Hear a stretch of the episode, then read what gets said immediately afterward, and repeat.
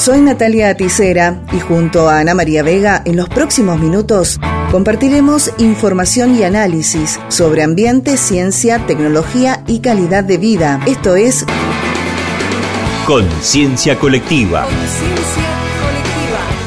Auspician este espacio. Municipalidad de Maipú. Municipalidad de Godoy Cruz. Municipalidad de Las Heras. Municipalidad de Capital.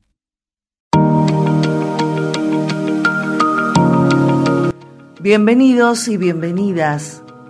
Nuestro país será sede de la segunda reunión de la Conferencia de las Partes, COP2, del Acuerdo Regional sobre el Acceso a la Información, la Participación Pública y el Acceso a la Justicia en Asuntos Ambientales en América Latina y el Caribe, conocido como Acuerdo de Escazú se llevará a cabo desde mañana y hasta el 21 de abril en Buenos Aires, con una importante participación, quienes darán la bienvenida a los nuevos estados parte, Belice, Chile y Granada. A principios de este mes se llevó a cabo un encuentro virtual en el vecino país de Chile, organizado por el Ministerio de Medio Ambiente, que tuvo como objetivo informar sobre los avances en la implementación del Acuerdo de Escazú de cara a esta próxima conferencia. Compartimos con ustedes parte de ese encuentro en la voz de Constance Nalegaj, jefa de la Oficina de Asuntos Internacionales del Ministerio de Medio Ambiente de Chile. Nosotros vemos el Acuerdo de Escazú como un acuerdo de derecho humano y medio ambiente cuyo principal obligado, por supuesto, es el Estado, y no solamente el Ministerio de Medio Ambiente, no solamente eh, Cancillería, no solamente la sostenibilidad ambiental. Nosotros esperamos que exista un cambio de paradigma de cómo se toman las decisiones en materia ambiental y por eso eh, hemos tenido una muy buena respuesta de todos los ministerios y contamos entonces con representantes de todos los ministerios para el acuerdo de Escazú. Creo que hay que volver a lo básico. Cuando hablamos de Escazú, ¿de qué estamos hablando? ¿Por qué surge el acuerdo de Escazú? Y no simplemente parecer como una historia de, de, de, este tratado, sino sobre todo para que todos ustedes nos ayuden a pensar, a reflexionar si aquellas razones que tuvimos a la vista siguen siendo necesarias, más necesarias, menos necesarias, o ya no tienen ninguna pertinencia. Y la verdad es que nos dimos cuenta, había múltiples estudios que nos alertaban sobre esta triple crisis planetaria que estamos viviendo, ¿no? De pérdida de la contaminación, de, de pérdida de la diversidad, disculpen, de contaminación, eh, de cambio climático, por supuesto, y cómo estos impactos golpean con más fuerza a las personas y grupos en situación de vulnerabilidad.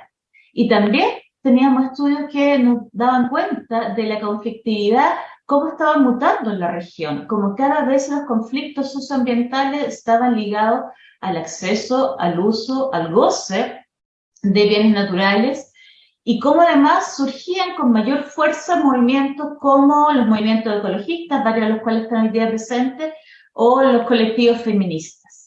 Y por lo tanto vimos que una manera, por supuesto no la única, pero una manera de enfrentar estas crisis socioambientales era con mayor democracia, es decir, con mayor acceso a la información, con mayor acceso a la participación y con mayor acceso a la justicia.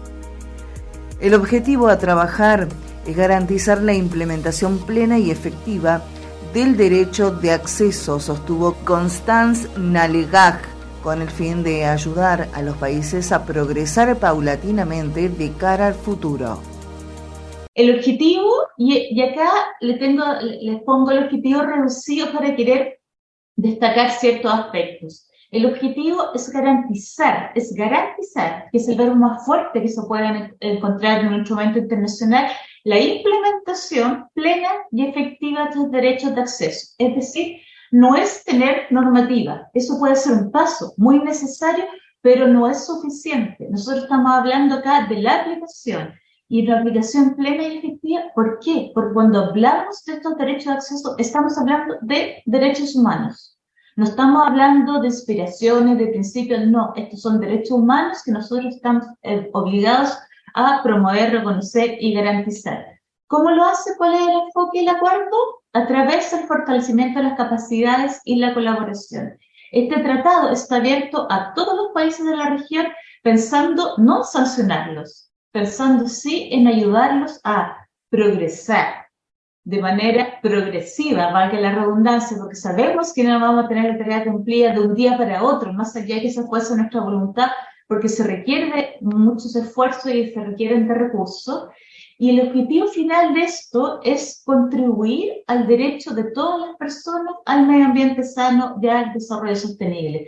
Es decir, está pensado en las generaciones presentes, por supuesto en las generaciones futuras, está pensado en las personas naturales, está pensado en las personas jurídicas, le hace organizaciones, empresas, etc. Es decir, todos los desafíos ambientales, tanto nacionales como internacionales, se beneficia de esta forma eh, de tomar decisiones que presenta el Acuerdo de Escazú. El Acuerdo de Escazú es el único acuerdo ambiental que tiene esta región de Latinoamérica y el Caribe, pero además es el único tratado en el mundo con garantías específicas en favor de las personas defensoras de derechos humanos en asuntos ambientales, que son aquellas personas, aquellos grupos, aquellas organizaciones que promueven y defienden los derechos humanos en asuntos ambientales, cualquiera sea este, ¿ya? Puede ser la defensa de un río, de una especie, Em, puede ser que sea permanente, que sea más, eh, transitoria. Muchas veces son personas que no es que nadie hayan elegido esta situación, sino que se encuentran en una situación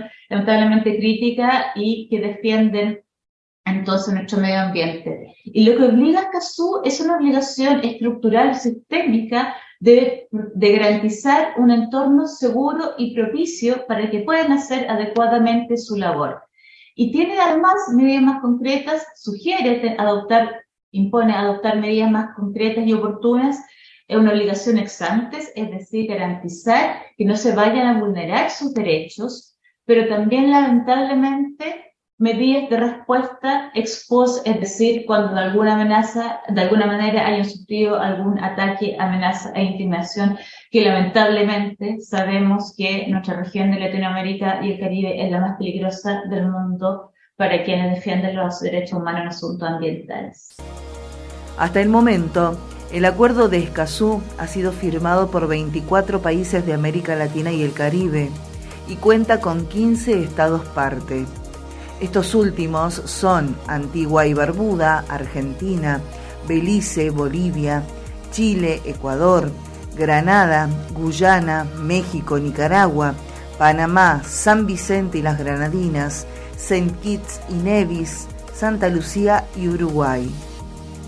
La secretaria de Cambio Climático de la Nación, Cecilia Nicolini, expresó conceptos del encuentro, los principios básicos del acuerdo y el fortalecimiento de la toma de decisiones en este sentido. Esta semana arranca en Buenos Aires del 19 al 21 de abril la segunda conferencia de las partes del Acuerdo de Escazú. El acuerdo de Escazú es eh, el primer acuerdo ambiental de América Latina y el Caribe que lleva este nombre Escazú, que es una ciudad eh, de Costa Rica y que fue ratificado por 15 países de la región, obviamente incluyendo la Argentina. Los principios que establece este acuerdo son muy importantes porque elevan los estándares eh, ambientales de nuestras políticas, principalmente en primera instancia para proporcionar un acceso claro, comprensible y transparente de toda la información en los temas ambientales ambientales, en segunda instancia para garantizar la seguridad jurídica de las personas que defienden las causas ambientales, los defensores y defensoras ambientales, y también para fortalecer las instancias de participación ciudadana en la toma de decisiones, algo que es fundamental, sobre todo para los proyectos estratégicos de nuestros países, que es necesario que cuenten con el respaldo de la ciudadanía y se desarrollen de manera sostenible. Justamente para que cada uno de los artículos de este tratado se pueda transformar en acciones concretas,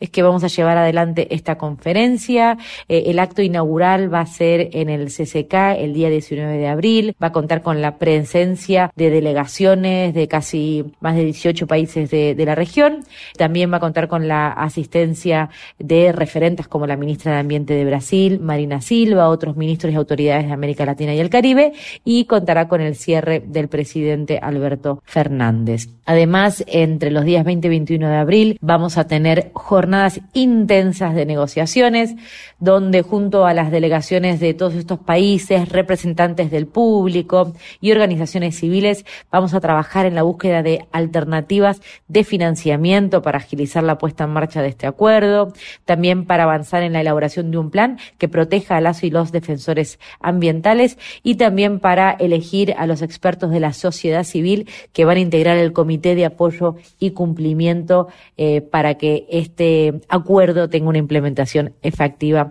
en toda, en toda la región. Este acuerdo fue adoptado en Escazú, Costa Rica, el 4 de marzo de 2018 y entró en vigor el 22 de abril de 2021. Los 25 países que lo han firmado podrán proceder a depositar sus instrumentos de ratificación en cualquier momento ante la sede central de las Naciones Unidas en Nueva York.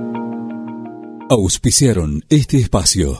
Municipalidad de Maipú, Municipalidad de Godoy Cruz, Municipalidad de Las Heras, Municipalidad de Capital. Esto fue Conciencia Colectiva.